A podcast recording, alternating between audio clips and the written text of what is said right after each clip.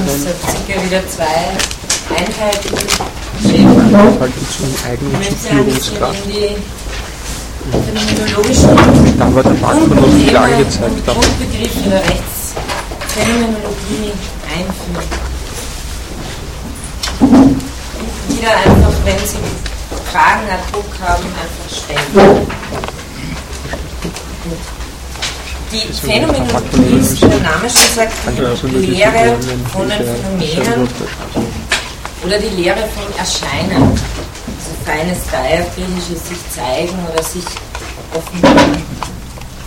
Die Phänomenologie fragt nach der Struktur des Erscheinens. Das ist der entscheidende Punkt. Erscheinen ist immer Erscheinen von etwas für jemanden.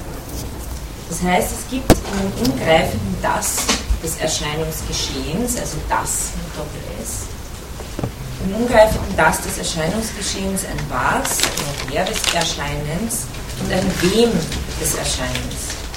Erscheinen ist immer Erscheinen von etwas oder anders formuliert, Husserl das formulieren würde, Bewusstsein ist immer Bewusstsein von etwas.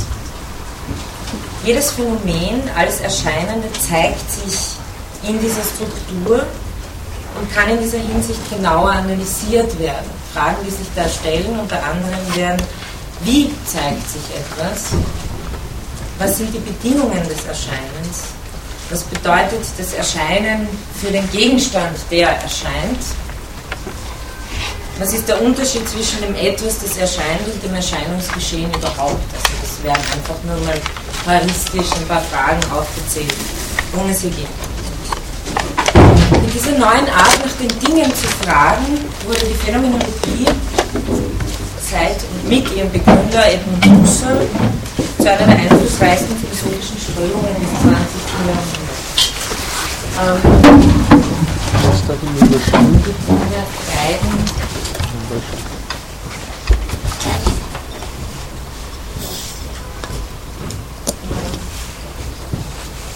Also Edmund Husserl wird Ihnen wahrscheinlich schon sein Begriff sein. Philosophinnen wie Max Scheler, Edith Stein, Martin Heidegger, Alfred Schütz, das ist jetzt nur eine Aufzählung, Jean-Paul Sartre, Maurice Merleau-Ponty, Emmanuel Levinas, Paul Ricoeur gehören in ihren engeren Umkreis. Jacques Derrida, Jean-François Lyotard, Michel Foucault, Hannah Arendt in ihren weiteren Denker wie Theodor. Adorno, Jürgen Habermas oder Jacques Lacan ließen sich von ihr, von ihr, von der Phänomenologie beeinflussen oder setzten sich kritisch mit ihr auseinander.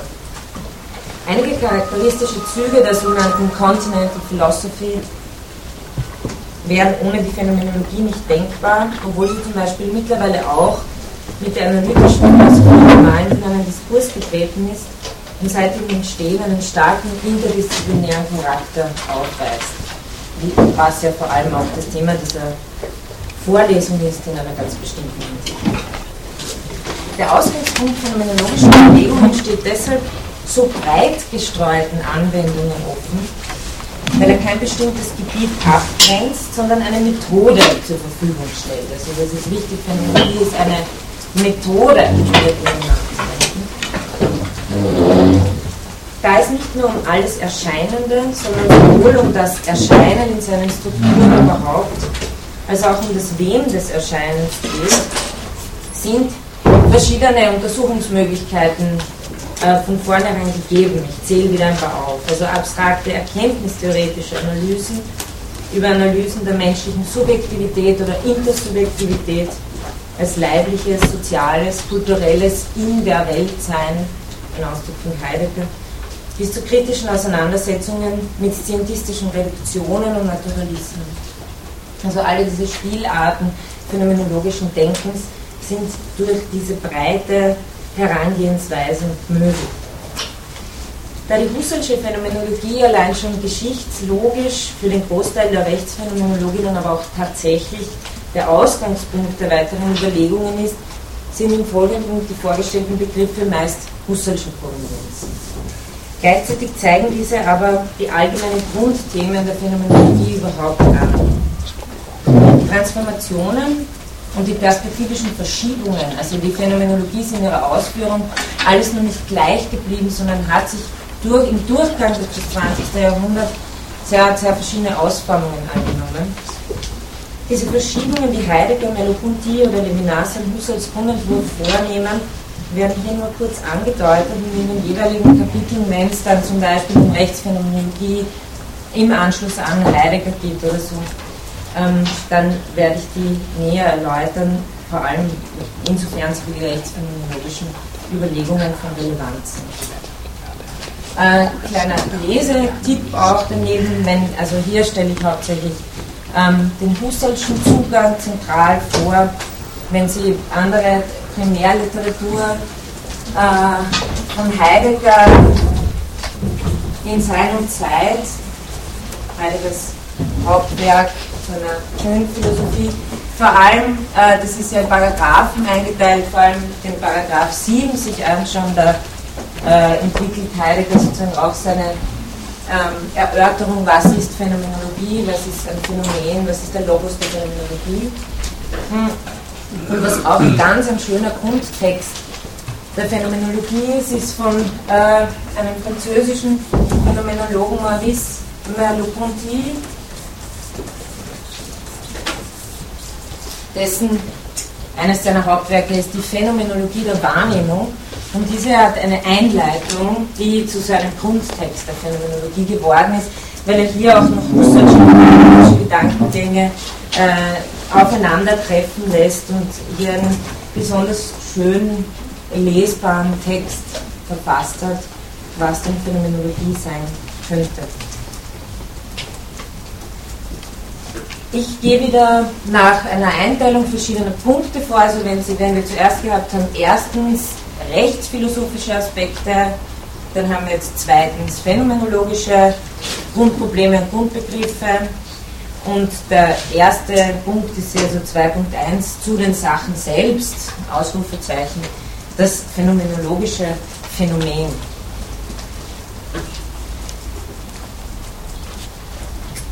Das ist Husserls Schlachtruf sozusagen gewesen. Also das ist die äh, Maxime, über die die Phänomenologie bekannt geworden ist. Anfang des 20. Jahrhunderts, 1900 kommen die, also ähm, und 1900 kommen die logischen Untersuchungen heraus. Damit ist sie sozusagen geboren, die Phänomenologie. Husserls Schlachtruf zu den Sachen selbst will dazu aufrufen, sich von allen theoretischen Voraussetzungen freizumachen und in das Erscheinungsgeschehen selbst einzusteigen.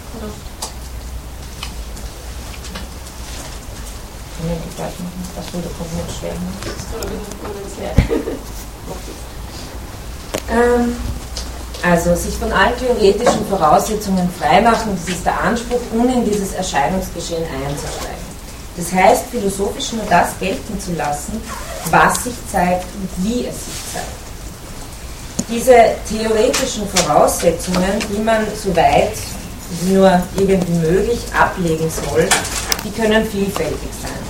Zum Beispiel eine naturwissenschaftliche Methode, ein dialektisches Denkverfahren, ein metaphysischer Vorbehalt, der davon ausgeht, dass aus diesen oder jenen Gründen in Wirklichkeit alles ganz anders ist. Also das könnte man sich alles vorstellen unter einer Methode, die man schon hat, mit der man dann an das Ganze herangeht. Husserl möchte uns klar machen, dass wir immer auf dem Boden des simplen Erscheinungsgeschehens anfangen müssen, um überhaupt metaphysisch so denken zu können, beziehungsweise um überhaupt etwas messen zu können. Jede naturwissenschaftliche Theorie und letztlich jedes naturwissenschaftliche Weltbild fängt bei Wissenschaftlerinnen an, die das, was sie erfahren, mit Experimenten und mathematischen Berechnungen in ein präzises Gerüst zu bringen versuchen. Aber diese Erfahrung, die dem zugrunde liegt, ist nichts anderes als ein Erfahren des Erfahrenen. Es hat eine bestimmte Struktur, nämlich die, dass jemand erfährt etwas. Also das ist so ähm, Erfahren des Erfahrenen. Es ist keine bloße Verdoppelung, sondern auf dieser Seite haben Sie Akt und auf dieser Seite haben Sie den Gegenstand des Erfahrens.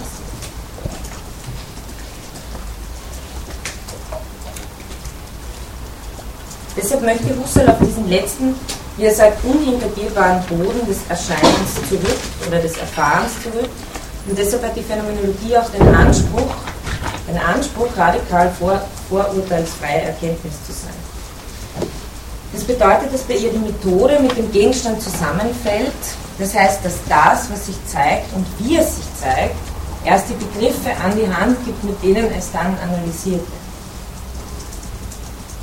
Also, um nochmal äh, auf dieses Erscheinungsgeschehen zurückzukommen, man kann sagen, wie, ähm, wie gibt es Gegenstände, wie gibt es überhaupt diese ganze Welt, über die wir dann etwas zu sagen versuchen, wodurch können wir überhaupt von ihr reden, uns auf sie beziehen.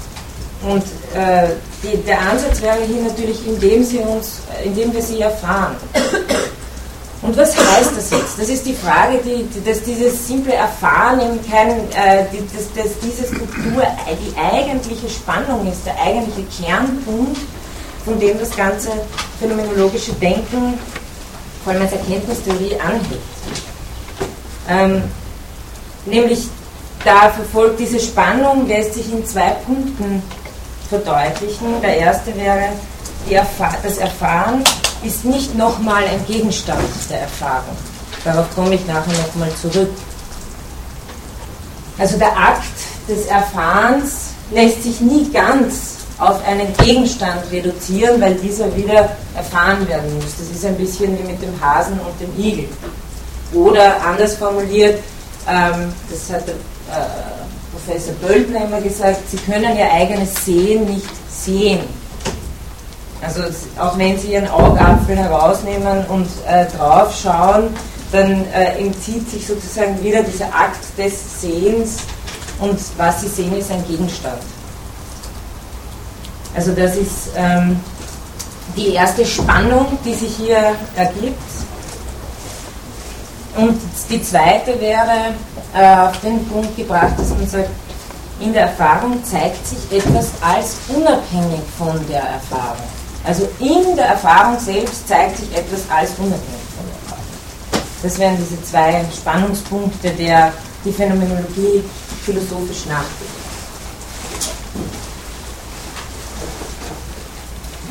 Das, was sich zeigt, heißt das Phänomen.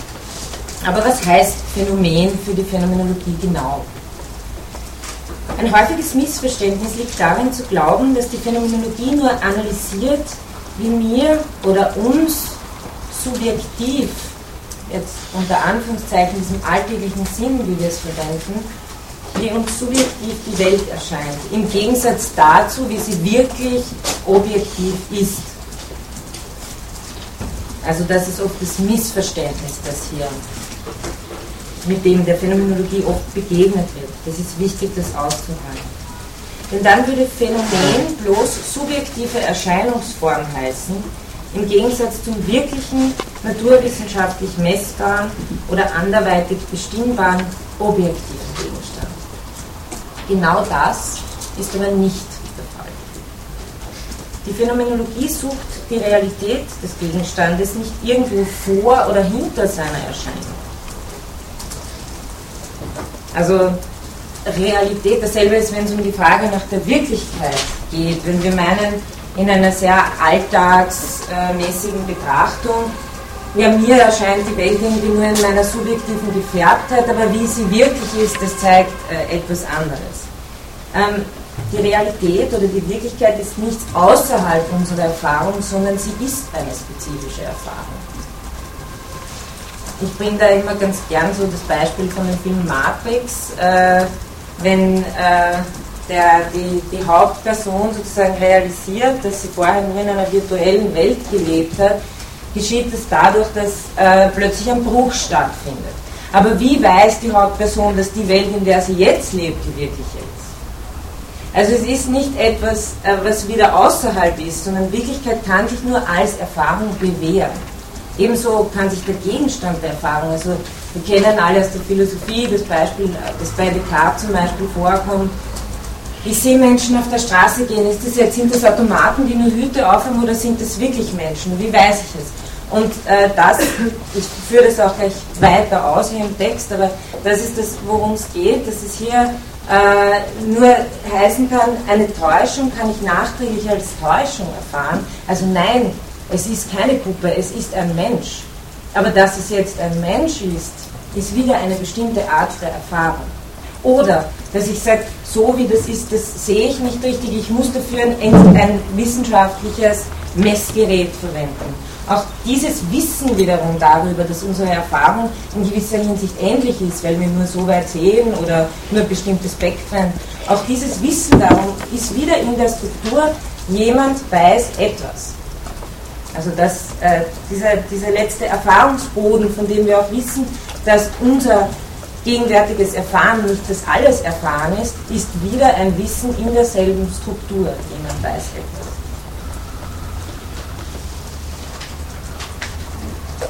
Also die Phänomenologie sucht die Realität des Gegenstandes nicht irgendwo vor oder hinter seiner Erscheinung. Vielmehr ist die Erscheinung, das Phänomen, die grundlegende Gegebenheitsweise des Gegenstands selbst. Oder wie Klaus Held, ähm, der hat eine sehr, sehr brauchbare Einleitung geschrieben in die phänomenologische Methode Husserls, also Held, so wie der Held. Ähm, das sind zwei Bände, falls Sie das interessiert, weil das gibt es aufs Reklam. Das sind ausgewählte Texte von Husserl und Held hat für beide Bände eine jeweils sehr brauchbare Einleitung geschrieben, die man dazu Rate ziehen kann, wenn man ein bisschen nachlesen will. Also wie es Klaus Held in seiner Einleitung die phänomenologische Methode beschreibt, das Grundproblem und die grundlegende Entdeckung der Phänomenologie ist die subjektrelative Gegebenheit von Objektivität. Was bedeutet das? Beginnen wir mit einer Begriffsklärung. Was heißt überhaupt Objektivität? Ich versuche es mit einer Antwort, dass etwas so und so beschaffen ist, unabhängig davon, ob ich oder irgendjemand es so oder so haben. Es findet aber nirgendwo anders als in unserer Erfahrung statt, dass wir die Erfahrung machen, dass etwas unabhängig von unserer Erfahrung ist. Es findet nirgendwo anders statt. Immer nur in diesem Erfahrungs-Erscheinungszustand. Objektivität ist insofern eine bestimmte, eine ausgezeichnete Form der Erfahrung bzw. des Erfahrens. Es wird uns aufgrund einer bestimmten Gegebenheitsweise, das ist so ein phänomenologisches Grundvokabular, einer bestimmten Gegebenheitsweise des Gegenstandes klar, dass das, was wir vorher objektiv zu sehen glaubten, bloß subjektive Täuschung war und wir nun wirklich sehen, worum es sich handelt. Also genau dieser Moment, den ich vorher beschrieben habe, mit der ein Mensch, eine Puppe, nein, doch ein Mensch, eine Puppe, also das äh, spielt sich alles als eine bestimmte Weise der Erfahrung ab.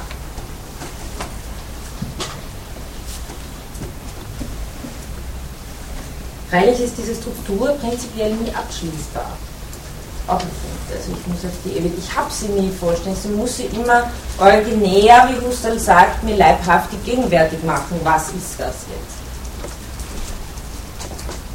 Beide Erfahrungen, die des bloß Scheinbaren und die des tatsächlich Gegebenen, spielen sich innerhalb einer Struktur ab, nämlich der, dass jemand erscheint etwas.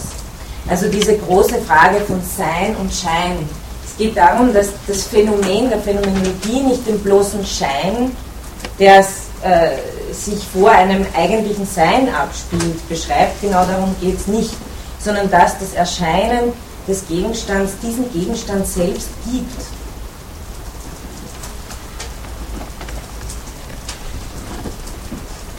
subjektive Seite, also eben diese beiden Erfahrungen, bloß Scheinbares und tatsächlich Gegebenes, spielen sich innerhalb einer Struktur ab, nämlich dass jemand erscheint etwas. Subjektive Seite, also jemand, und sub, ich habe jetzt den Bedeutungshorizont von subjektiv gewechselt. Vorher habe ich subjektiv verwendet, wie man es in der Alltagssprache verwendet, wenn man es ein bisschen pejorativ verwendet und sagt, okay, das ist bloß subjektiv so wie ich es jetzt verwende, ist es die ähm, in der Philosophie viel gebräuch, gebräuchlichere Art und Weise, es zu verwenden, nämlich als Gegenpol zum Objekt, zum Gegenstand, der mir entgegensteht. Also hier habe ich die Bedeutung gewechselt. also subjektive Seite jemand und objektive Seite etwas, sind also nicht die Verwischung von Objektivität, etwas, das das wirklich Objektive bloß subjektiv verzerrt erscheinen ließe, sondern ganz im Gegenteil. Als Erscheinungsgeschehen sind sie erst die Ermöglichung von Objektivität. Subjektivität ist ein Aspekt dieser Korrelation. Korrelation ist ein äh, Wort, das auch bei, also ist auch so ein, das komme ich nachher Die Korrelation, damit ist, das ist großartig, was steht da für Material? Da ist noch Kreide. Oh, super, danke. Ähm, die Korrelation betrifft immer die Korrelation von Akt und Gegenstand. Also dieses Ineinander verwoben sein. Eins nicht ohne das andere. Das Subjekt, die, die Seite des Subjekts, die Seite des Gegenstandes, des Objekts. Also Subjektivität ist ein Aspekt dieser Korrelation, der ganz fälschlich als verzerrend gesehen wird, weil er meistens nur für Täuschungen und Färbungen verantwortlich gemacht wird. Und das meinen wir eben in der Alltagssprache, wenn wir Subjektivität brauchen. Tatsächlich ist das subjektive Moment aber ein unverzichtbares in dem Geschehen, in dem wir etwas als objektiv erkennen. Ähm, aus diesem Grund weil die subjektive Seite so entscheidend ist für das Erfahrungsgeschehen und überhaupt Objektivität als ein, eine bestimmte ausgezeichnete Weise der Erfahrung von etwas äh, ermöglichen zu können. Aus diesem Grund ist der Phänomenologie diese erste Personperspektive so wichtig. Ähm, das ist, äh, Sie finden es dann oft abgekürzt als EPP. Ähm, das hat sich in letzter Zeit, das ist noch nicht von Husserl selber, sondern hat sich in letzter Zeit durchgesetzt, vor allem auch in Diskussion mit der analytischen Philosophie, von dritter Personperspektive zu sprechen und von erster Personperspektive ähm, zu sprechen. Wenn Sie zum Beispiel über Erfahrung reden aus der dritten Personperspektive und sagen, äh, mein Gehirn erfährt etwas, dann äh, würde man, dann trifft, trifft genau das zu, was ich vorher versucht habe zu argumentieren, dass dann nämlich das Erfahren selbst auf einen Gegenstand reduziert wird und damit sozusagen etwas Wesentliches hier verloren geht. Also dann würde man Erfahrung missverstehen als etwas, das in etwas hineinkommt. Also normalerweise in der dritten Personperspektive mache ich Aussagen über Gegenstände. Die Flasche steht auf dem Tisch zum Beispiel. S ist P. Ja? Urteile.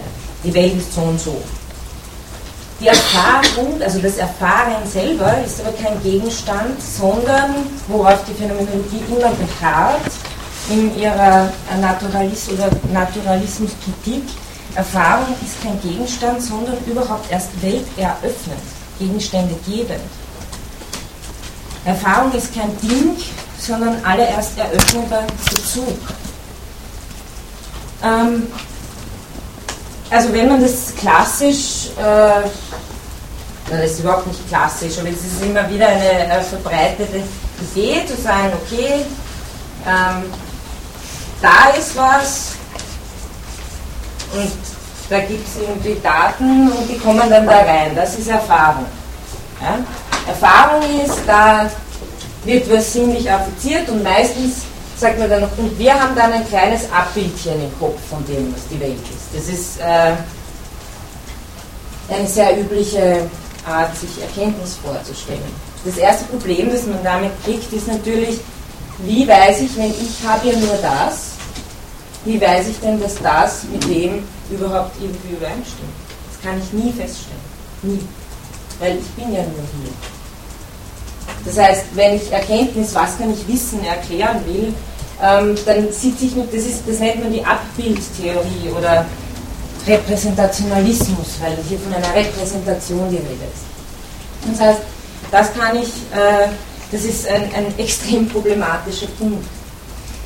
Und das wäre aus der dritten Personperspektive geschildert. Also ich schaue hier auf und sage, was ist Erfahrung? Aha, das untersuchen wir jetzt und ähm, messen da irgendwas und sagen, okay, da passiert hier irgendetwas.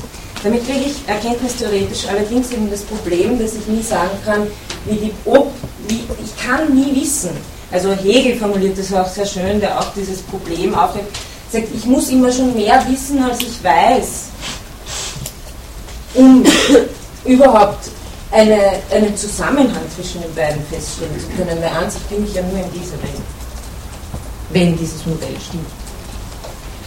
Ähm, die Phänomenologie geht von einer anderen Sichtweise aus, eben dieser ersten Personenperspektive, die,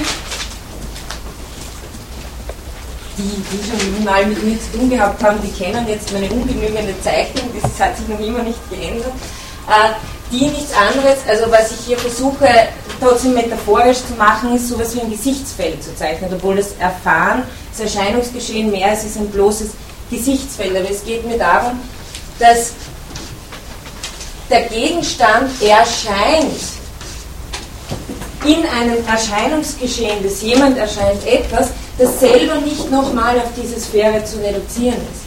Also das Eröffnen des Erfahrens, wenn, wenn äh, die Phänomenologen meinen, dass äh, Erfahrung selbst kein Gegenstand, sondern erst welch eröffnend sei, dann meinen sie eben damit, dass, ich meine, ich kann natürlich mein Erfahren selber zu meinem Thema machen, natürlich kann ich reflektieren, ich kann mich reflexiv auf die Akte beziehen, das ist ja auch letztlich das, was die Phänomenologie tut, weil aber sie will diese Akte überhaupt erst sichtbar machen.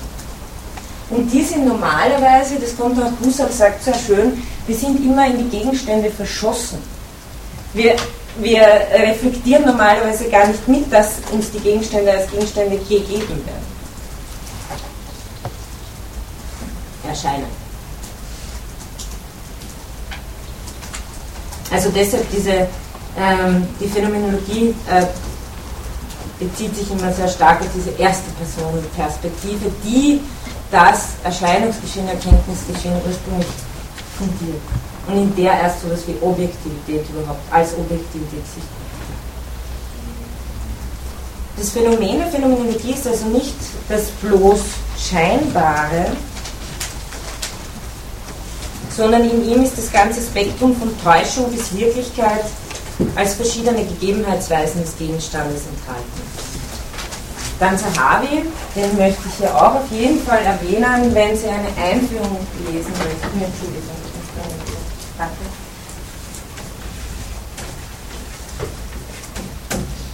Gegenwärtig Professor in Kopenhagen der hat zwei großartige Einführungsbücher geschrieben. Das eine ist Phänomenologie für Einsteiger, heißt das. Und das andere ist spezifisch zu Husserl, Husserls Phänomenologie. Beides extrem gut lesbare, in ihrem Duktus ganz einfache, aber doch auf den Punkt bringende Darstellungen der Phänomenologie. Also das ist das, was ich, ich finde das im Moment eigentlich das Beste, was es, was es so gibt, wenn man eine Einführung in die Phänomenologie empfehlen könnte.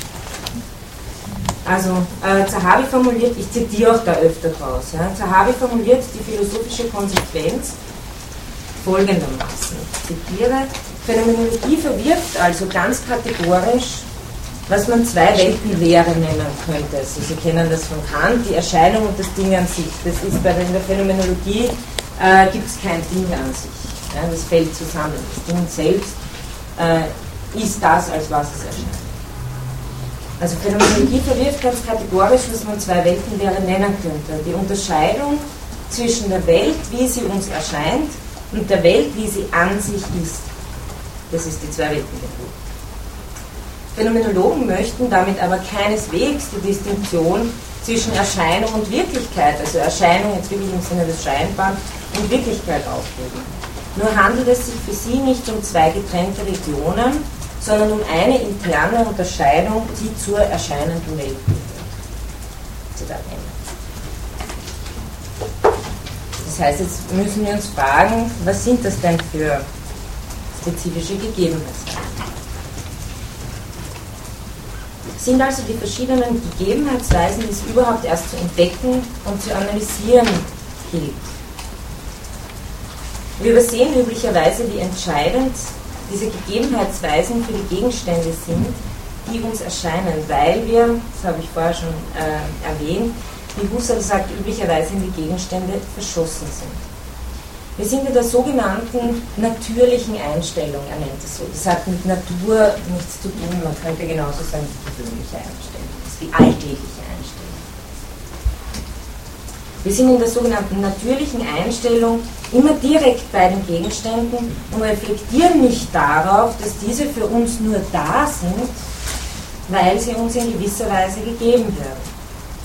In dieser Analyse der Gegebenheitsweisen macht Husserl nun eine zentrale Entdeckung. Er hat das als einer seiner zentralsten Entdeckungen verstanden. Die der a priorischen Korrelation der Art der Gegebenheitsweise mit der Art des Gegenstandes. Also der Husserl nennt sich das das Korrelations a priori. Ich werde es gleich ein bisschen mehr erklären.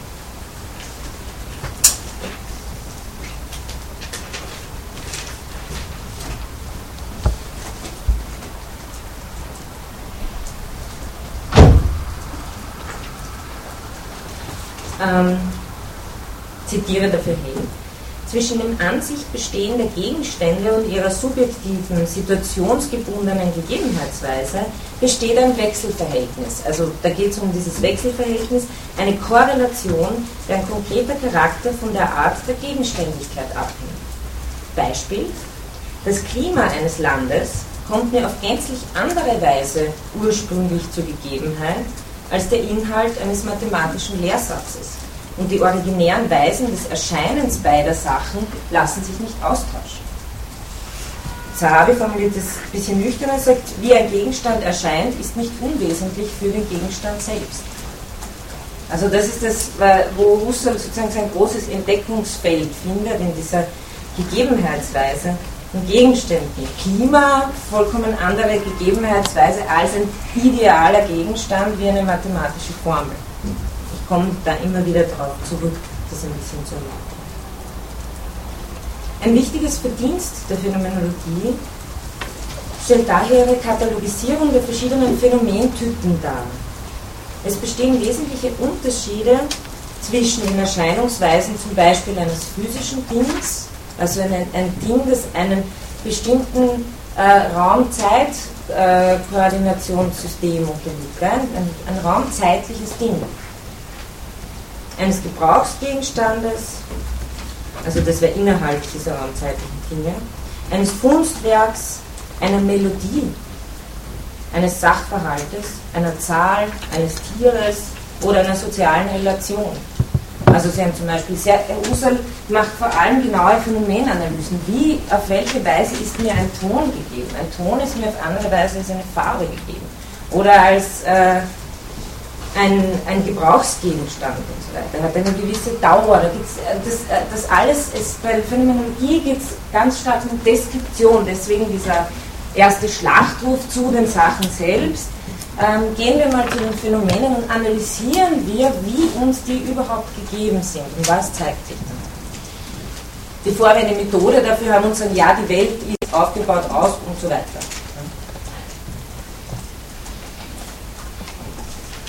Dabei kann derselbe Gegenstand, also zuerst mal, wir haben verschiedene Arten von Gegenständen und es geht um die großen Einteilungen. Es geht, um den, es geht nicht um den Unterschied sagt Zahavi auch an einer Stelle, es geht nicht darum, um den Unterschied zwischen Katzen und Hunden, sondern es geht um den Unterschied zwischen eben raumzeitlichen Gegenständen, Gegenständen, die nur eine zeitliche Ausdehnung haben, äh, psychische Akte, ähm, ideale Gegenstände wie logische Sätze, was sind überhaupt Gesetze, äh, was ist das?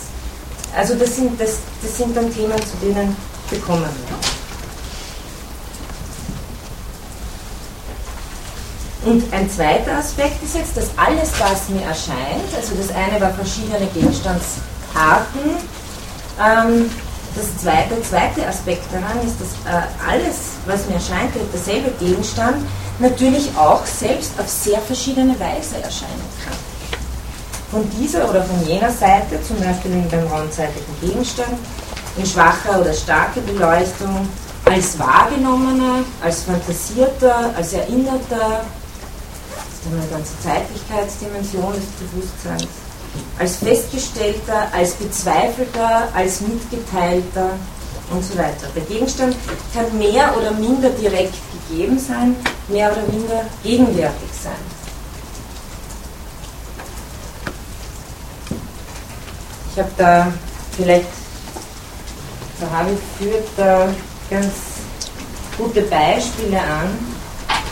Er sagt hier, ich kann von einer eingegangenen Eiche sprechen, die ich zwar niemals gesehen, von der ich aber gehört habe, sie stehe im Garten hinter dem Haus. Ich kann eine detaillierte Zeichnung von der Eiche betrachten, Abbild. Ich kann sie selbst wahrnehmen. Das ist das, worauf Husserl dann mit seinem Evidenzbegriff hinaus will. Ich kann davon reden, wie furchtbar es für Obdachlose sein muss, die Nacht auf der Straße zu verbringen. Ich kann mir einen Fernsehbeitrag zum Thema ansehen. Ich kann es auch selbst erleben. Es lässt sich hier von verschiedenen epistemischen, erkenntnismäßigen Niveaus sprechen. Also darum geht es der Phänomenologie, die verschiedensten, also die wirklich vielfältigen Arten und Weisen, wie uns äh, Gegenstände, Situationen erscheinen, einmal überhaupt zur Sprache zu bringen. Und das Erstaunliche ist eben, was Husserl selber erstaunlich fand, ist, dass es nicht, dass es nicht beliebig ist. Also das meint das Korrelationsart Es ist nicht beliebig für den Gegenstand, wie er erscheint oder umgekehrt. Äh, das Erscheinen selber äh, konstituiert den Gegenstand. Aber der Gegenstand, das ist keine bestimmte Brille, sondern der Gegenstand zeigt sich von sich selbst her.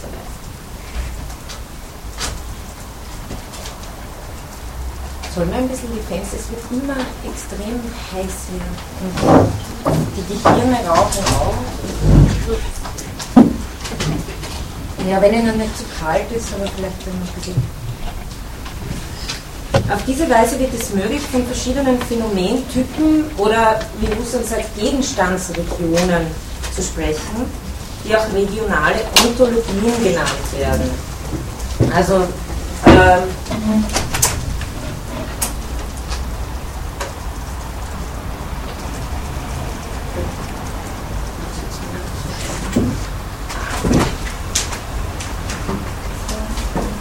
Entschuldigung.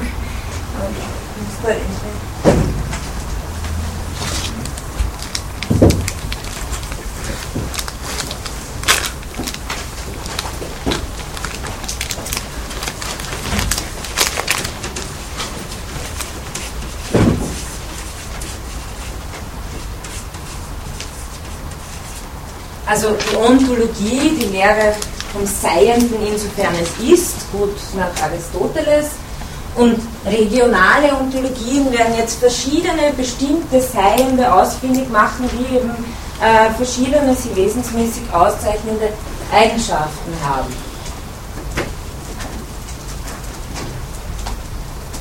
Eben ein klassisches Beispiel für eine Veranschaulichung, mit was mit diesen Phänomentypen gemeint ist, ist der raumzeitliche Gegenstand und korrelativ dazu die Wahrnehmungsanalyse. Wenn wir jetzt nehmen wir einen beliebigen Gegenstand, der Tisch, vor dem Sie sitzen zum Beispiel. Der Tisch, also für die, oder der, vor dem, auf dem Sie sitzen, irgendein raumzeitlicher Gegenstand. Dieser Gegenstand erscheint stets perspektivisch. Also Sie können ihn niemals gleichzeitig von allen Seiten sehen. Könnte ich das, so wäre der raumzeitliche Gegenstand kein raumzeitlicher Gegenstand mehr. Dies gilt nicht nur für mich, es Husserl sehr bestimmt, sondern es gilt für das Erscheinen des Gegenstands überhaupt, egal ob er mir, Ihnen, einem Alien, einem Engel oder einem Gott erscheint.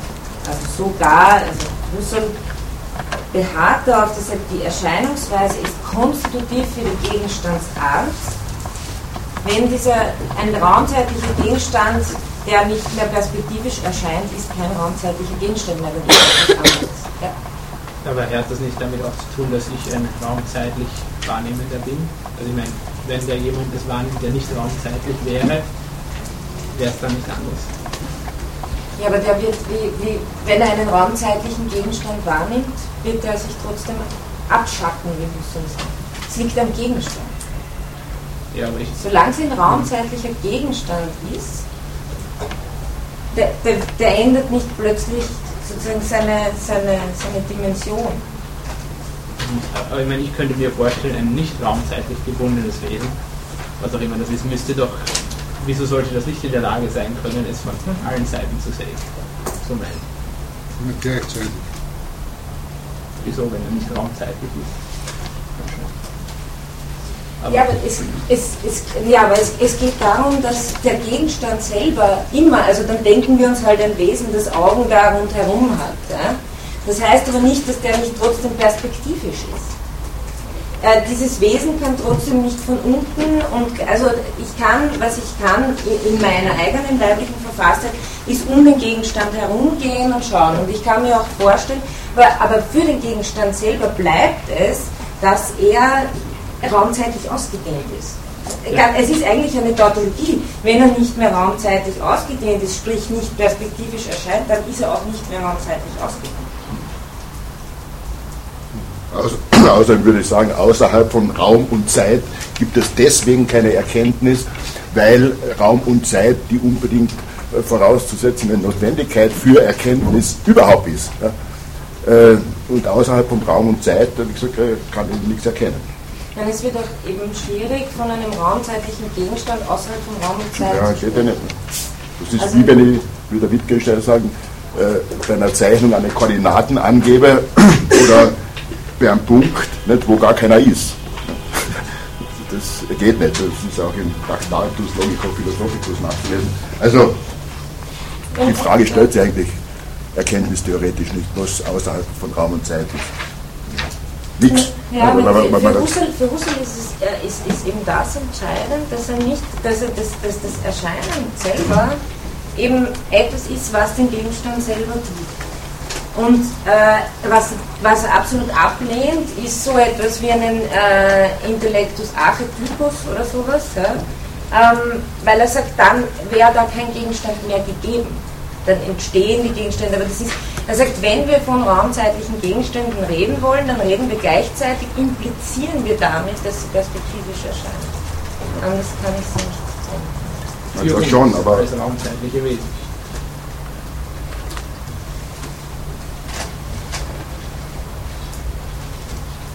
Ja, klar, dass ich von einem Punkt die Sache anschaue. Natürlich wird das immer so sein, dass es für mich perspektivisch Ja, aber das sein Ding selber ist auch ausgedehnt. Das Ding selber ist, also das sind ja nicht nur wir, weil wir so sind, sind die Gegenstände so. Ja, das schon, das ist in Raum und Zeit ist okay, das ist klar, aber wieso perspektivisch? Das würde ich in Frage stellen. Es muss nicht perspektivisch sein, das muss für mich so sein. Na, der Gegenstand, der Gegenstand ist, ist eben dreidimensional und nicht eindimensional. Das ist damit gemeint. Ja? Ja. Also der, der bleibt dreidimensional, Ja. egal, wer ihn, egal wer, ihn, wer ihn anschaut. Ja. Und wenn er dadurch, dass ihm irgend, wenn wir irgendein Wesen denken, das ihn anschauen würde und dann wäre er nicht mehr dreidimensional, dann ist er kein dreidimensionaler Gegenstand mehr. Also es ist insofern auch wirklich, ähm, ja dann, dann erscheint etwas anderes, als was etwas wirklich ist. Muss ich sagen, eigentlich aber. Ja? Ich habe überlegt, zum Beispiel eine Ameise könnte physisch immer als Rechteck wahrnehmen, weil sie ja äh, nicht räumlich sehen kann. Und, äh, insofern würde ich das dann widerstimmen. Eine Ameise ist natürlich immer ein, ein, ein. Ja, aber Egal, wir reden jetzt da. Wie, aber, aber ist der Tisch deshalb ein Rechteck? Ja, für die Ameise schon. Ja, aber das ist Woher genau das. das? Aber das ist, äh, wir reden darüber, wie Ameisen etwas machen. Der Punkt ist, wenn das so wäre und es gibt nur subjektive Erscheinungsweisen, was ist der Gegenstand wirklich? Was ist der? Gibt es den nicht? Gibt es 20 verschiedene? Einmal so, einmal so, einmal so, einmal so. Wie, wir würden die Welt unendlich verdoppeln oder ver, vervielfachen. Also das ist die Frage, die wir uns stellen müssen, wenn wir von dem Alltagssubjektivismus ausgehen und sagen, nein, es ist halt für jeden irgendwie anders. Was, was Husserl auch nach, also welcher, welcher Sache er nachgehen will, ist, was, was heißt es, wenn wir von raumzeitlichen Gegenständen sprechen? Ja? Äh, ich finde, man kann das auch ruhig auf den Menschen übertragen, so wie die Ameise am Tisch ist.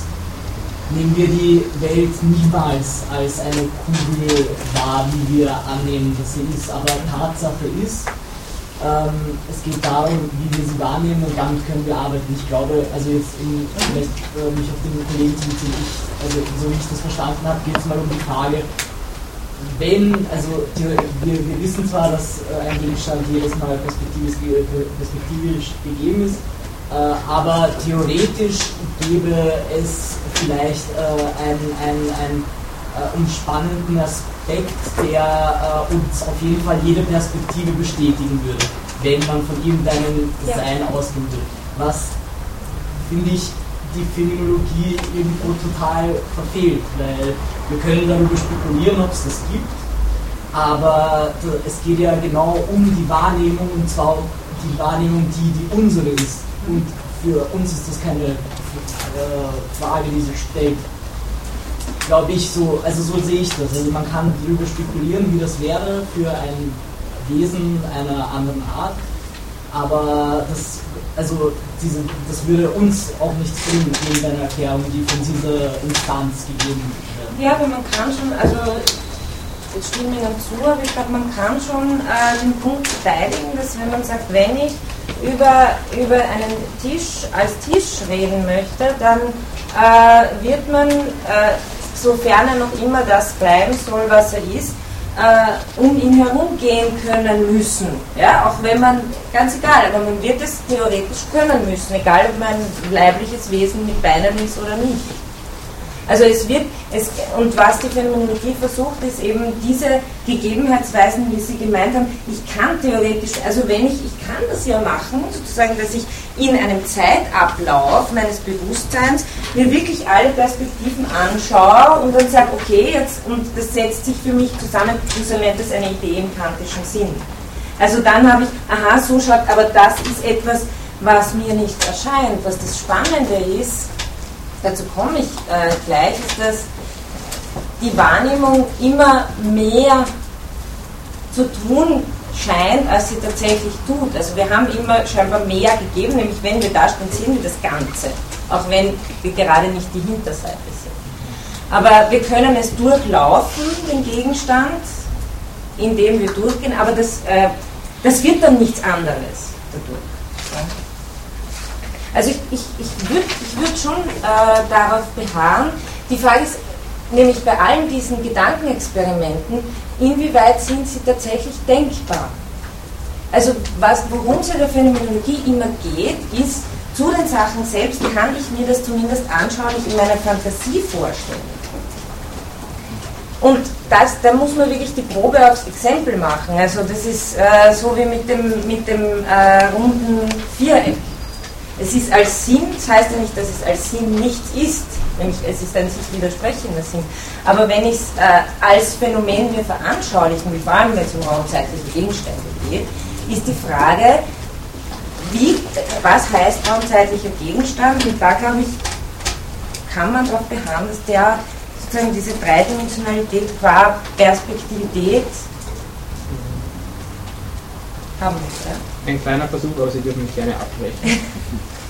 Wenn ich zweidimensional wäre und ich würde von einem Rechteck sprechen, dann könnte mir das Rechteck niemals anders als perspektivisch gegeben sein. Ich könnte herumspazieren, ich könnte Linien sehen, ich könnte irgendwie vielleicht Ecken. Wie können Sie herumspazieren, wenn Sie zweidimensional sind? Ja, auf einer Ebene.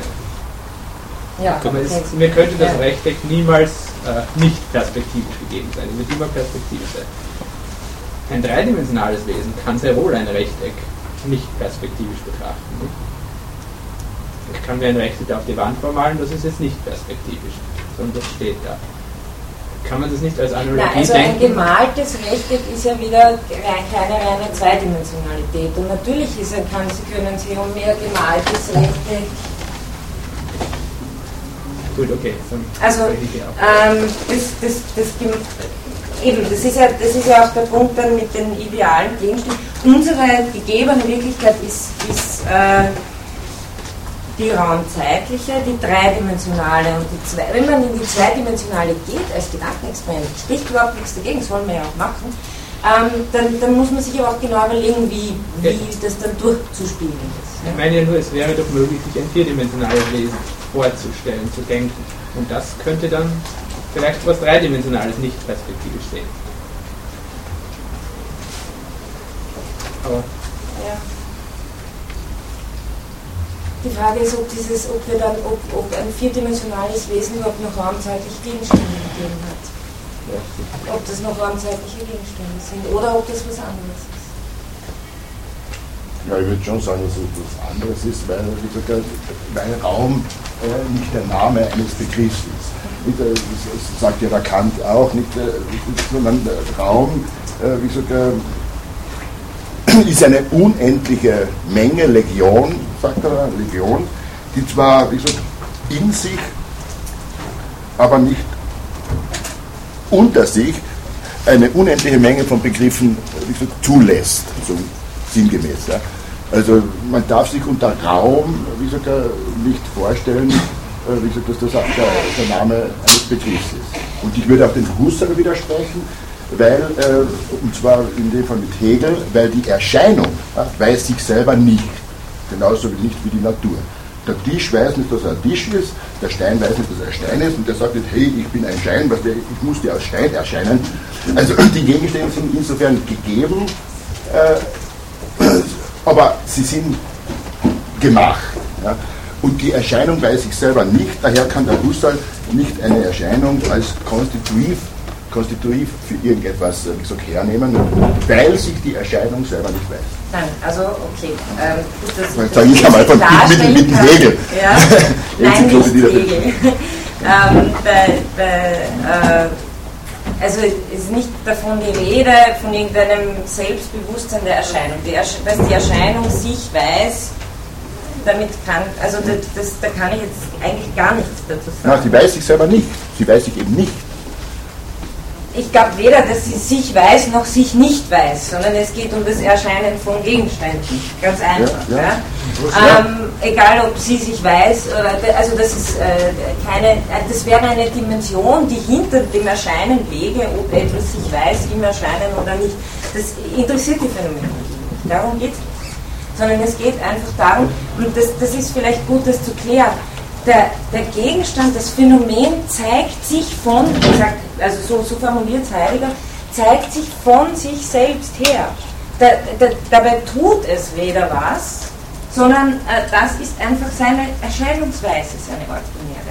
Da sind wir noch in gar keiner Dialektik, überhaupt nichts. Ja? Also das ist genau das, was Husserl will, weg von dem zu sagen, ja, aber Hegel hat gesagt und Kant hat gesagt, sondern einfach Flasche, hier. Ja? Ähm, die, es ist ein Phänomen, das mir erscheint, als raumzeitlicher Gegenstand. Und als solcher zeigt er sich perspektivisch, in Abschattungen. Mehr mehr ist da noch gar nicht.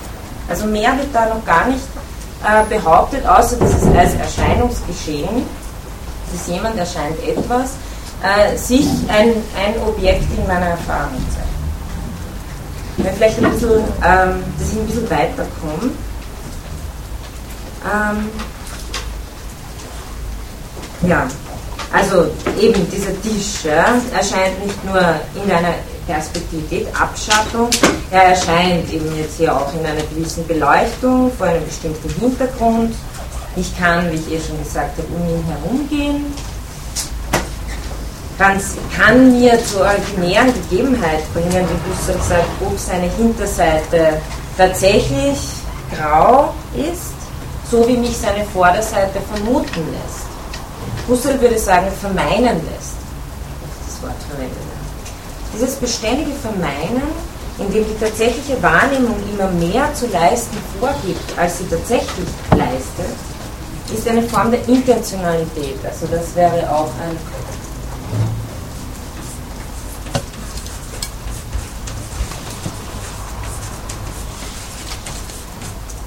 Also das, das Vermeinen überhaupt. Intentionalität heißt, dass das Bewusstsein als Bewusstsein von etwas auch immer in bestimmter Weise auf etwas gerichtet ist. Etwas in bestimmter Weise vermeint und entlang dieser Linien die weiteren Gegebenheitsweisen des Gegenstandes verfolgen kann.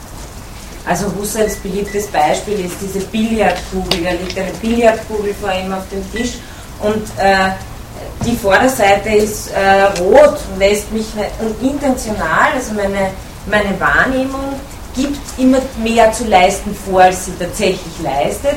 Ich bin vermeinend intentional bei der Hinterseite äh, und nehme stillschweigend sozusagen an, dass es überhaupt, dass es rund hinten ist, dass es auch weiter rot sein wird. Ich habe aber die Möglichkeit, natürlich in dem Fall, äh, um die Kugel herumzugehen und schauen, aha, nein, sie ist eingedrückt und sie ist grün. Ja? Also das sind ganz, sind ganz, ganz simple Wahrnehmungsanalysen. Ähm, natürlich kann ich eben diesen Tisch oder die Billardkugel nicht nur wahrnehmen, sondern sie mir auch vorstellen, mich an sie erinnern, Urteile über sie fällen, sie fühlen, bewerten, sie besitzen wollen, sie in ihrem historischen Kontext sehen und so weiter. Also das sind verschiedene Zugangsweisen die möglich sind. Korrelativ analysiere ich sie dann oder ihn dann den Tisch nicht mehr nur als das Wahrgenommene, sondern als das Erinnerte, Vorgestellte, be- und geurteilte, bewertete, gewollte etc. Diese verschiedenen Sinnschichten, es geht vor allem immer um, wie baut sich überhaupt der Sinn von Welt, von Gegenständlichkeit für uns auf. Diese verschiedenen Sinnschichten in der Korrelation von Akt und Gegenstand, die kann ich hier nicht näher erörtern, aber sie machen das große Untersuchungsfeld der Phänomenologie aus. Und wenn Sie da ein bisschen eintauchen wollen, ich meine, eins von Husserls Hauptwerken ähm, sind die äh, Ideen zu einer reinen Phänomenologie und phänomenologischen Philosophie, kurz immer genannt die Ideen. 1913 erschienen, da haben sie diese Analysen in ausgedehnter Art und Weise. Ganz allgemein lässt sich die Phänomenologie also als eine philosophische Analyse der verschiedenen Erscheinungsweisen der Gegenstände begreifen und im Anschluss daran als eine reflexive Untersuchung der Verstehensstrukturen, die es den Gegenständen ermöglichen, sich als das zu zeigen, was sie sind. Auf das, diese Formulierung komme ich dann auch. Erinnern wir uns nun noch einmal an die Beschwerde von Arthur Kaufmann, dem Rechtsphilosophen vom vorigen Mal, dass diese höchst komplizierte Erkenntnisweise, wie er es genannt hat, sich offensichtlich nur bei einfach strukturierten Gegenständen anwenden lasse, aber nicht bei so etwas, Zitat, komplexen, zudem normativen, wie es das Recht sei. Zugegebenermaßen ist der Wahrnehmungsgegenstand ein Lieblingsgegenstand der Phänomenologie und man hat ihr oft vorgeworfen, sich von diesem Grundparadigma nur schwer entfernen zu können. Allerdings sollte man auch äh, berücksichtigen, sind die ersten prominenten Gegenstände der Phänomenologie nicht die raumzeitlichen Wahrnehmungsgegenstände, sondern die idealen Gegenstände, welche die logischen Untersuchungen Husserls erstes Hauptwerk behandeln. Das werde ich hier nicht eingehen, aber das erwähne ich Rande. Das sind die logischen Sätze und ihre Geltung, die in dieser Schrift Gegenstand der phänomenologischen Reflexion werden. Also, was heißt es überhaupt, dass die Art und Weise, wie uns die Logik gegeben ist. Was ist die Geltung der Logik? Prinzipiell ist also alles, was erscheint, auch das Recht ein potenzieller Gegenstand der phänomenologischen Analyse. Auch wenn es natürlich ein komplexes Phänomen ist und als normatives eine eigene Erscheinungsweise hat. Ich möchte eben im Durchgang durch diese verschiedenen Positionen, die im Laufe des Semesters noch kommen werden, vorstellen, wie sich verschiedene Denker phänomenologisch an das Phänomen des Rechts angenähert haben, ohne sich dabei auf das Paradigma des Schuhs, wie das bei Kaufmann äh, eben erwähnte, beschränken zu müssen. Jetzt komme ich auf den zweiten Punkt, wo ein bisschen mehr noch so methodische äh, Begriffe erläutert werden. Der lautet äh, Materialis a priori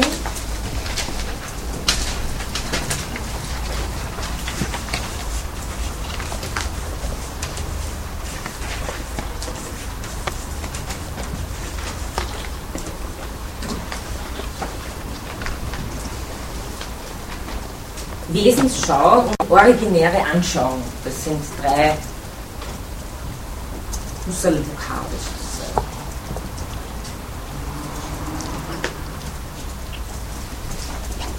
Dieses Unterkapitel der phänomenologischen Grundbegriffe soll nun hauptsächlich Begriffe und Konzepte einführen, mit denen Rechtsphänomenologinnen konkret arbeiten. Also das wird immer wieder kommen, vor allem auch bei Reinach und, und äh, den weiteren.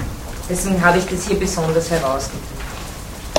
Einer dieser zentralen Begriffe aus den logischen Untersuchungen ist der des materialen a priori. Ein entscheidender methodischer Schritt in der Husserlschen Phänomenologie ist, dass er das a priori, also unabhängig von der Erfahrung, nicht nur auf formale Strukturen und Kategorien beschränkt. Dies tut zum Beispiel Kant, für den es a priori der Empirie gegenübersteht. Die zufälligen empirischen Daten werden in der kantischen Philosophie nach allgemeinen und notwendigen, also a priorischen Prinzipien geordnet.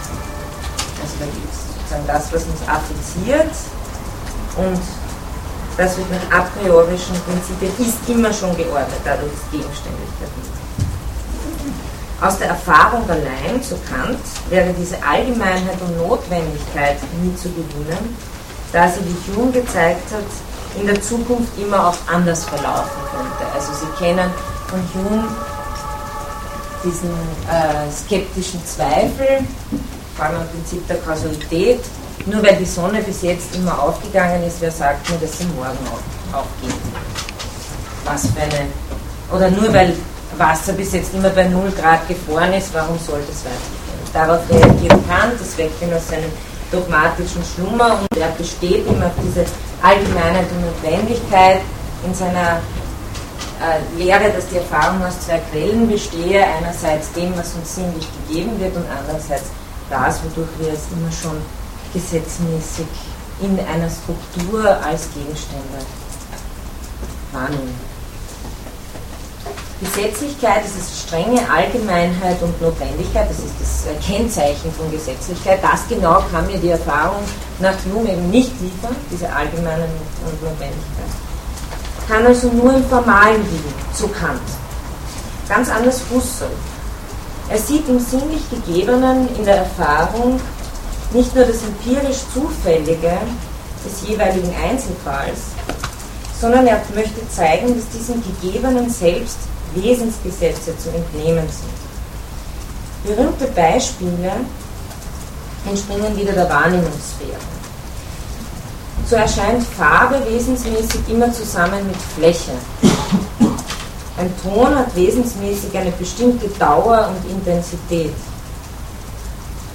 Die Struktur einer Tonfolge ist wesensmäßig durch die Qualität der Töne selbst vorgegeben. Also drei Tonqualitäten haben immer ihre feste Ordnung, sodass notwendig einer der mittlere ist, einer der höhere und einer äh, der tiefere. Dass diese Ordnung prinzipiell offen ist, etc. Also das äh, sind so die, die Beispiele, die bei Husserl sehr prominent auftauchen. Alle diese Erkenntnisse sind keine formalen Prinzipien keine kantischen Kategorien. Sie sind aber auch keine empirischen Zufälligkeiten, wie Husserl behaupten möchte, sondern Wesensformen von Tönen, Farben etc.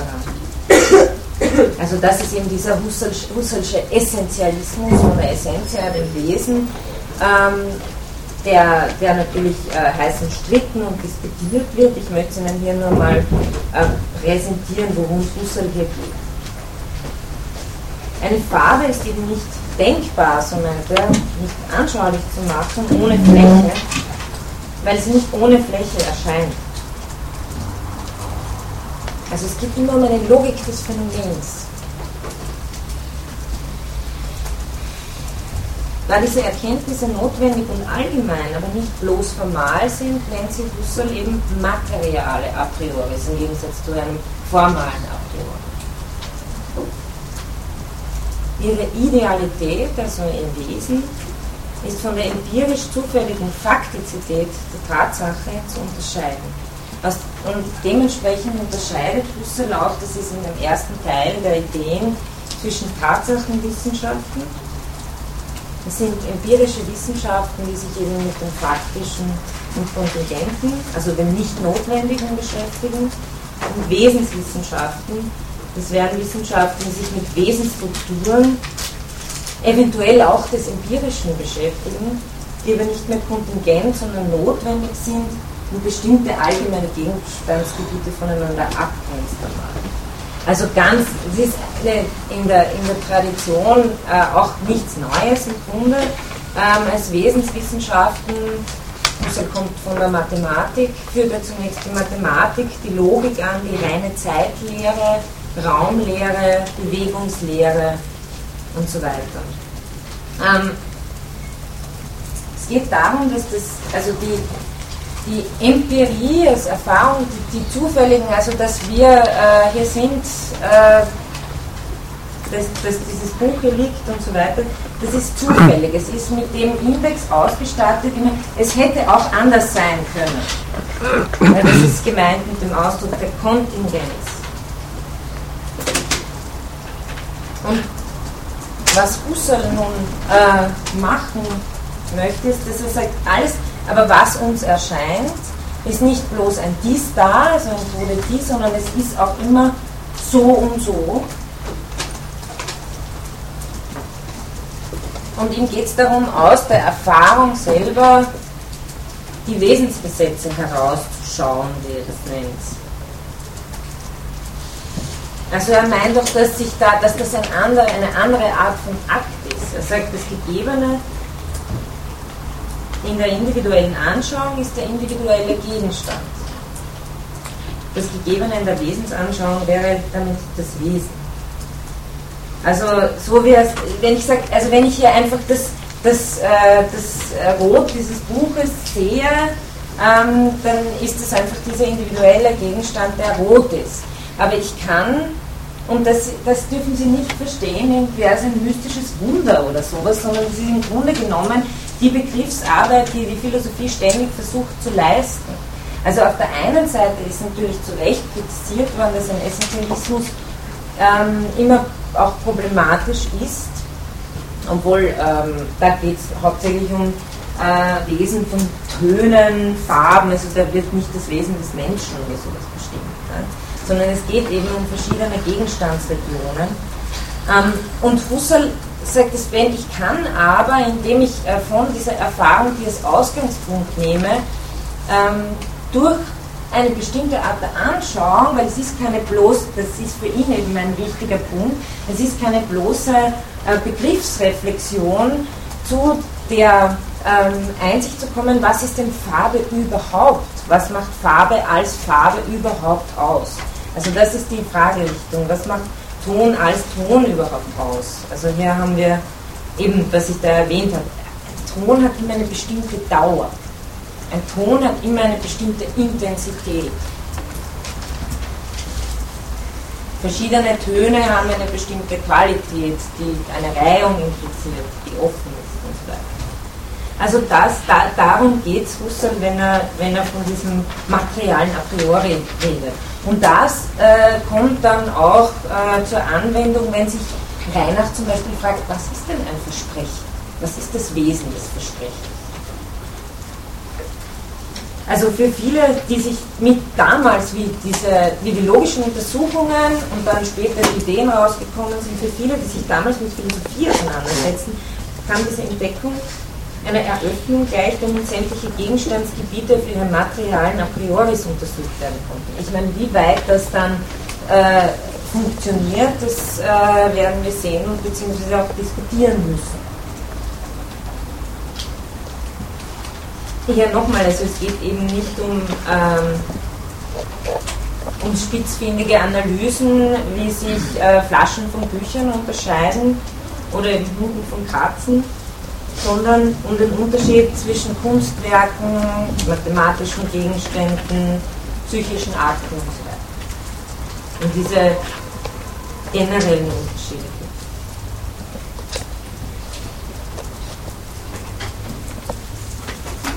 Das wäre mal dieser Begriff des Materialabbildung. Wenn er von mathematischen Gegenständen spricht, das ist, glaube ich, ein gutes Stichwort, äh, um zu sagen, äh, dass man sich äh, gerade da, dort unter einem Gegenstand eben nicht einen materialen Gegenstand vorstellen kann oder einen stofflichen, sondern eben einen Gegenstand als, als, als, als Dialektik. Ich sage ja, anderer sagt nein, dann ist das quasi nicht nur ein Widerspruch, sondern auch ein Gegenstand zu dem, was ich sage. Also, Äh, weil, weil ja. sonst verfallen wir oft, wie ich früher gehört habe, in der Diskussion in, in das Fahrwasser rein, dass wir unter, unter Gegenständen immer Dinge vorstellen. Ja. Tische und oder sich Sessel und, oder, Ja. ja, und das ist vielleicht nicht gerade richtig, das kennt der Husserl ja auch nicht von mathematischen Gegenständen, oder logischen Gegenständen. Ja, also vor allem auch eins ist wichtig, wenn von Material die Rede ist. Das ist äh, gut, dass äh, Sie da eingehakt haben. Es geht nicht um stoffliche Materie von physikalischen Gegenständen, sondern Material ist der Inhalt im Gegensatz zum Formal. Ja? Wenn wir jetzt einen mathematischen, nehmen wir einen geometrischen Gegenstand, nehmen wir ein gleichseitiges Dreieck. Ein gleichseitiges Dreieck ist äh, kein, also ich meine, das sagt ja auch, das sagt ja auch, auch Kant, eben, das sind äh, Begriffe, die wir in der reinen Anschauung konstruieren. Da ist eigentlich ganz nah beim Husserlschen Phänomenbegriff.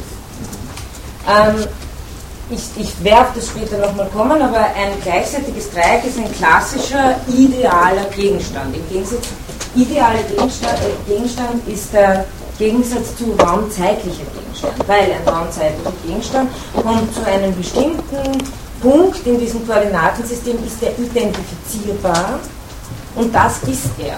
Ja? Und er könnte hier sein oder nicht, also unterliegt auch immer einer gewissen Kontingenz. Das gleichzeitige Dreieck hingegen kugelt nirgendwo herum. Sondern ich kann, es also Husserl sagt, und das wird auch dann für das Recht relevant sein, das ist ein idealer Gegenstand, den ich jeweils immer verwirklichen kann. Also nicht ganz ideal, aber sozusagen ähm, hier ist eine äh, Verwirklichung, eine eben raumzeitliche, eher kontingente Verwirklichung dieses idealen Gegenstandes. Kleine Fußnote, das ist auch genau, daraufhin läuft seine Argumentation der logischen Untersuchungen hinaus. Husserl gilt als der Widerleger des sogenannten Psychologismus. Das war im 19. Jahrhundert eine große grassierende Theorie, äh, die ist mehr oder weniger durch Husserl eigentlich vom, von der theoretischen Bildfläche verschwunden. Diese Theorie behauptet, dass die logischen Denkgesetze davon abhängen, wie wir empirisch jeweils denken. Also weil wir halt so gebaut sind, zufällig Evolution irgendwie Menschen, deswegen ist die Logik so, wie sie ist. Und Husserl äh, hat dagegen eingewendet, nicht nur das ohnehin, also das, das Argument, das immer trifft, aber das auch immer relativ platt ist, zu sagen, sobald man das behauptet, gibt es überhaupt keine wissenschaftliche Theorie mehr. Also das wird, wird ein performativer Widerspruch selber, wenn man versucht, argumentativ darzulegen, warum die Logik eigentlich kontingent ist. Aber er hat noch ein anderes Argument, was eben an das ein bisschen anknüpft, was ich hier mit dem Dreieck gemacht habe. Er sagt, was hier vergessen wird im Psychologismus, ist der Unterschied zwischen Akt und Gegenstand. Mein, ihr jeweiliges äh, aktmäßiges, äh, zufälliges, also ich kann den Akt auch in seiner Wesensart betrachten, aber wenn ich als zufällig was sehe, denkt man alle an den Satz vom Widerspruch, so. Ähm, dann äh, ist die jeweiligen Akte, die wir hier alle psychisch ausüben, und der Gegenstand, den wir intendieren, sind zwei verschiedene Dinge. Und Husserl meint, dieser ideale Gegenstand bleibt stets derselbe. Ich kann mich auf ihn immer wieder beziehen, Sie können sich auf ihn beziehen. Und deswegen ist der von anderer Art als bloß der kontingente Denkakt und alle Arten und Weisen, die dazu geführt haben mögen, dass wir so nicht anders denken.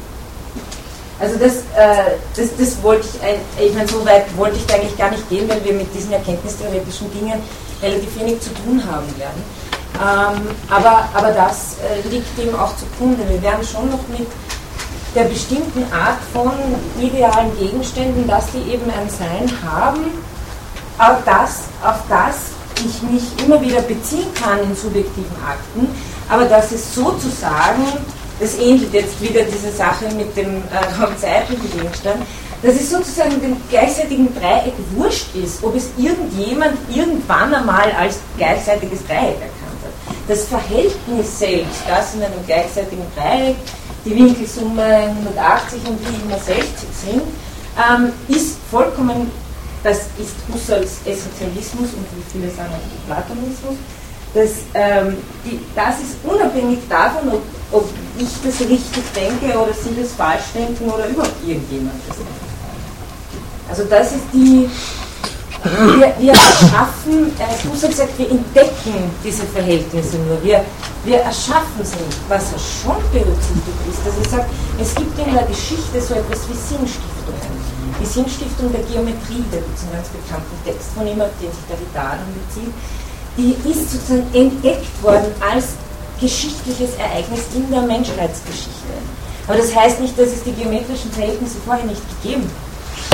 Als ideale Gegenstände. Jetzt können Sie mich natürlich fragen, na und wo kugeln die herum? Äh, die, die kugeln natürlich nirgendwo herum. Ja? Aber als Ideal, das, die darf man sich eben jetzt nicht nochmal als raumzeitliche, das wäre ein, ein ganz schlimmer Vulgärplatonismus, wenn man sich irgendwelche Ideen vorstellt, die dann in einem Himmel irgendwo herumliegen und die nur darauf warten, dass sie aktualisiert werden. Also da, darum geht es nicht, aber es geht auch hier wieder wie bei dem, wie bei dem äh, raumzeitlichen Gegenstand darum, dass, Husserl, dass es Husserl um die, um die äh, Objektivität der, der Gegenstände geht. Ja. Es wäre prinzipiell möglich, dass noch neue äh, ideale Gegenstände gefunden werden. Genau. Ja. Okay. Alles, was in einer Idee ist, äh, kann irgendwann ein idealer Gegenstand werden. Sie sind ein richtiger Dialektiker. Ähm, na, aber noch, jetzt müssen wir ja. noch den Husserl noch einmal gleich widersprechen. Ja. Und zwar gegen den Einleitungssatz. Er widerspricht sich ja selber. Das wird garantiert in den infiniten Regresslanden, ich weiß gar nicht anders gehen. Weil wenn er sich von allen theoretischen Voraussetzungen freimachen möchte und nur noch in die Erscheinungen einsteigen will, ja, und dann von geometrischen Figuren, mathematischen Figuren mit Logik redet, das sind wir nämlich genau bei der Theorie. Ja, wie ist uns die Logik gegeben? Ja, ja, aber dann, dann, dann hat er ja wieder die Theorie, von der er sich ja freimachen will. Nein. Und sich nur an die Erscheinungen halten. Nein, ja, aber auch die, auch die, es geht um die Gegebenheitsweise von Gegenständen im weitesten formuliert, um das Erscheinen äh, der Logik selbst. Also das, beim, bei, bei dem Erscheinungsgeschehen geht es nicht nur um, um raumzeitliche Gegenstände, sondern es geht darum zu beschreiben, wie zeigt sich mir auch wie, wie gibt sich mir, wie, wie, was ist ein Verstehenserlebnis einer, eines geometrischen Verhältnisses und so weiter. Also da, da das, ist, äh, das ist sehr wichtig auch, dass das, dass das klar wird, deswegen schätze ich auch die Widersprüche.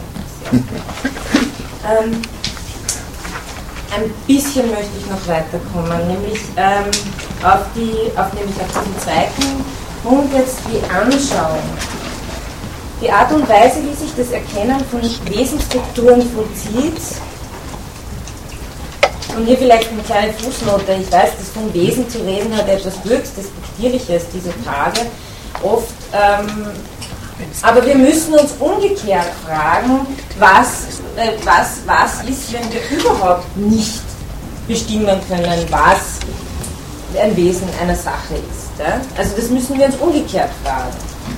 Ich behaupte nicht, dass das alles äh, so äh, rein erkennbar ist und dass das alles klar ist, aber umgekehrt ist die Möglichkeit auch begrifflicher Bestimmung eine sehr schwierige. Dasselbe haben wir beim Recht vorher schon gehabt. Ja? Wenn man sagt, naja, man kann es halt nicht sagen, ähm, dann äh, müssen wir uns wirklich fragen, was sozusagen, wie wir dann theoretisch auch mit Dingen umgehen.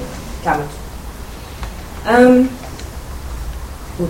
Die Art und Weise, wie sich das Erkennen von Wesensstrukturen vollzieht, nennt Husserl Anschauung. Die Anschauung ist also nicht nur eine empirische Affiziertheit, also irgendein Reiz, sondern auch keine formale Anschauung von Raum und Zeit, also für die Kantianer unter ihnen, sondern sie leistet etwas Geistiges, indem sie Wesensbeziehungen den, aus dem Gegebenen herausschaut. als eine bestimmte Art der Intentionalität, der Gerichtetheit auf Gegenstände. Husserl spricht deshalb auch von Wesensschau oder er sagt auch Ideation, von Idea oder von Eidos und er spricht auch von eidetischer Variation. Das sind jetzt so richtig bei so Phänomenologie-Vokabeln. Aber ich, mir geht es darum, dass man da keine, keine große, wie soll ich sagen, äh, Angst bekommt, äh, weil das alles so äh, fremde Begriffe sind, sondern dass da schon Sache, Sachen dahinter stecken und versuche es halt ein bisschen zu erklären, aber das so wird das halt genannt. Das heißt, ich variiere den Gegenstand oder jetzt die Farbanschauung zum Beispiel in der Vorstellung so lange und nach so verschiedenen Richtungen, bis sich die Wesenszüge des Gegenstands bzw. der Gegenstandsart zeigen. Was bedeuten würde, wenn ich versuche draufzukommen, welche Züge es sind, die, wenn der Gegenstand die verlieren würde, er auch seine Eigenart, also er nicht mehr dieser Gegenstand wäre. Also was kann ich alles wegtun, was bleibt als Wesenskern übrig. Auch das, bitte verstehen Sie es nicht falsch, das ist keine, keine mystische Operation oder so irgendwas, sondern das ist nichts anderes als Arbeit am Begriff, aber immer in Rückgang auf eine Anschauung. Also immer im Rückgang darauf, äh, ja, wenn ich über Farbe rede, dann muss ich auch äh, in der geistigen Anschauung zumindest mit Farbe zu tun haben. Und immer im Rückgang auf das Phänomen. Also es ist, es ist eine, eine, eine Begriffsanalyse, die ihre, äh, ihren Grund in der Anschauung Anschauung ist aber nicht nur für die Wesensanschauung ein fundamentaler Begriff, sondern für die Phänomenologie überhaupt ein wesentlicher Begriff. Ich zitiere nochmal äh, Klaus Held, ich kann über eine Sache nur reden, sei es objektiv oder bloß meinungshaft, also ich meine halt, dass es das da draußen die Eiche steht, aber ich habe es nicht wirklich selber gesehen. Weil ich voraussetze, dass sich grundsätzlich die Möglichkeit realisieren lässt, sie auf eine sachnahe Weise, sozusagen anschaulich oder leibhaft, leibhaft zu erleben. Also ich kann über eine Sache nur dann reden, auch wenn ich sage, ja, der mir hat gesagt, da draußen steht irgendwie ein Baum. Wenn ich, wenn ich grundlegend davon ausgehe, äh, dass sich diese Sache auch, auch möglicherweise vielleicht gar nicht für mich, aber dass sich diese Sache auch sachnah, auf sachnahe Weise äh, an, also erfahren wird. Diese prinzipielle Möglichkeit der vollen, klaren Gegebenheit, in der der Gegenstand, wie Husserl immer sagt, selbst leibhaftig und nicht irgendwie unklar, undeutlich oder verborgen gegeben ist, das ihm nennt Husserl Evidenz oder originäre Anschauung. Also der Gegenstand selbst nicht, also da gehe ich dann raus und sage, okay, ja, dort steht diese Eiche.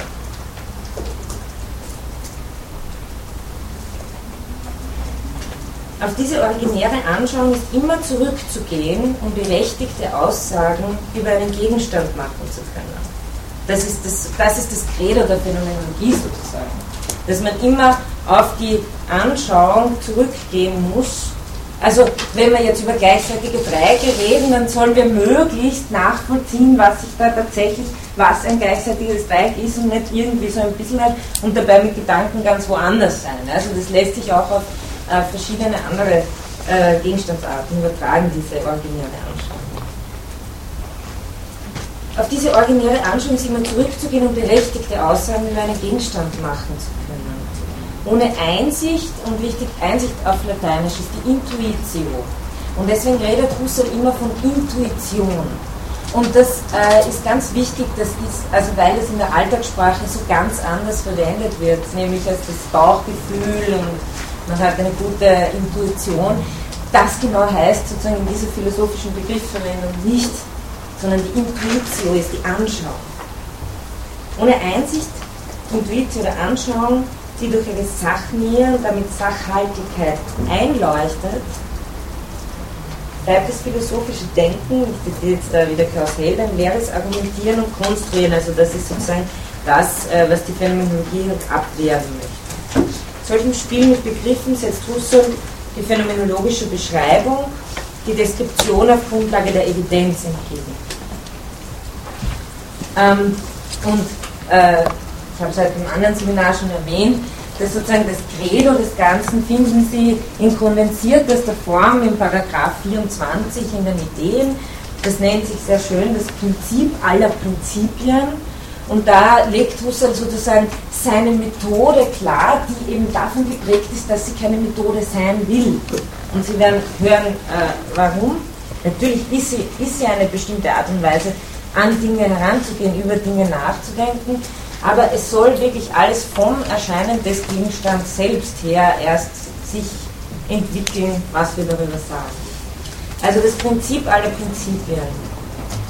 Sie können das nachlesen, ich lese es jetzt einfach nur vor, Paragraph 24 dass jede originär gebende Anschauung eine Rechtsquelle der Erkenntnis sei. Also hier wird der Gültigkeitsanspruch bezogen über Aussagen dass alles, was sich uns in der Intuition, in, in der Anschauung, originär sozusagen in leibhaftiger Wirklichkeit darbietet, und er, einfach hinzunehmen sei, als was es sich gibt, aber auch nur in den Schranken, in denen es sich da gibt. Also an diesem Prinzip kann uns keine Theorie irre machen. Das ist sozusagen das Pathos die Phänomenologie selbst als eine philosophische Methode installiert.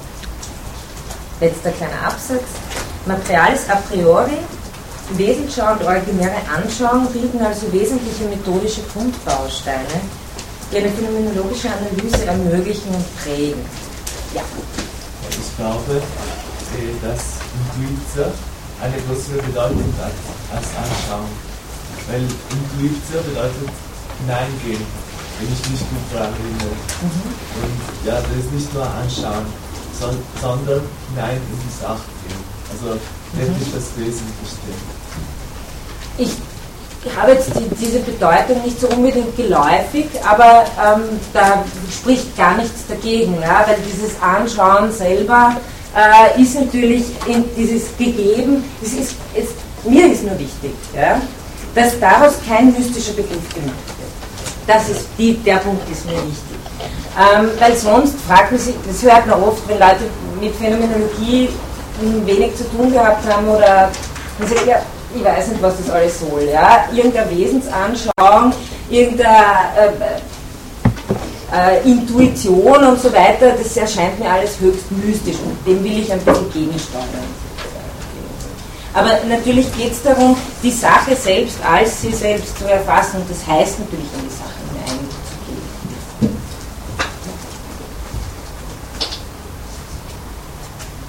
Ähm, ja, Grundbausteine, die die phänomenologische Analyse prägen.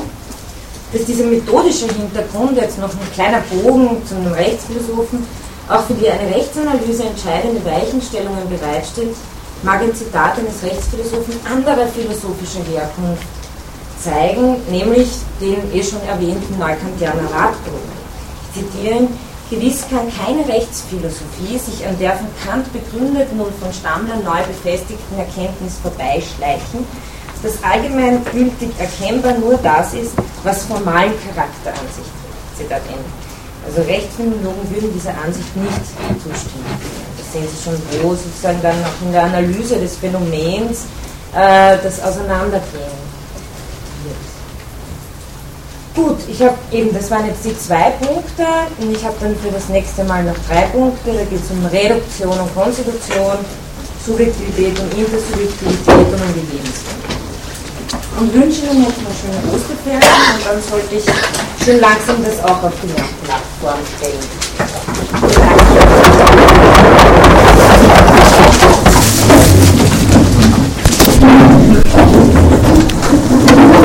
Danke.